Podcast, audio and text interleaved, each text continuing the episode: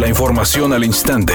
Grupo Radio Alegría presenta ABC Noticias. Información que transforma. Al presentar la agenda para construir la ciudad del futuro y afirmando que impulsará dos consejos sobre economía y desarrollo humano, Luis Donaldo Colosio, candidato de Movimiento Ciudadano a Alcaldía de Monterrey, desmintió que existan lazos entre Morena y Movimiento Ciudadano, acusando al PRI de confundir a la gente con rumores de falsas alianzas luego del asesinato de la candidata de Movimiento Ciudadano a la presidencia municipal de Moroleón, Guanajuato, y la agresión a balazos este miércoles al candidato del partido Fuerza por México a la alcaldía de Acapulco Guerrero, la Organización de Estados Americanos llamó a todos los actores políticos a erradicar el discurso de violencia y la retórica agresiva. A través de la misión de visitantes extranjeros que observarán las elecciones del 6 de junio, la OEA lamentó que la violencia haya rebasado la civilidad política en México.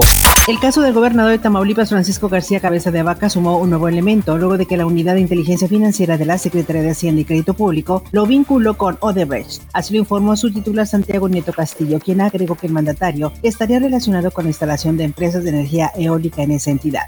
Además dijo que el mandatario sería una de las ocho personas a las que se le han bloqueado las cuentas derivado de las denuncias realizadas por el exdirector de Pemex, Emilio Lozoya.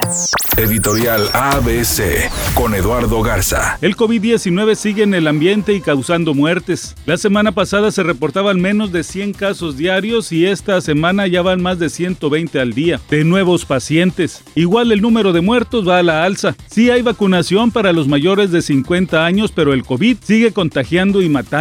No estamos inmunes.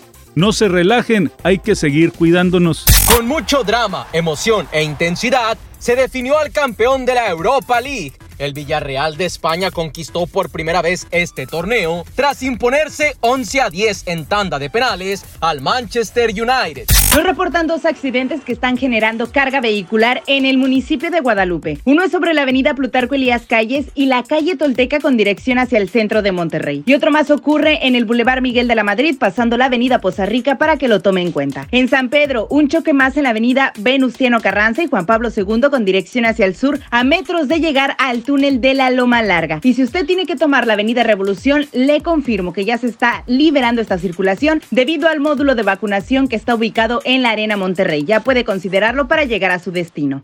Es una tarde con cielo parcialmente nublado. Se espera una temperatura mínima de 30 grados. Para mañana jueves se pronostica un día con cielo parcialmente nublado. Una temperatura máxima de 36 grados, una mínima de 22. La temperatura actual en el centro de Monterrey 35 grados.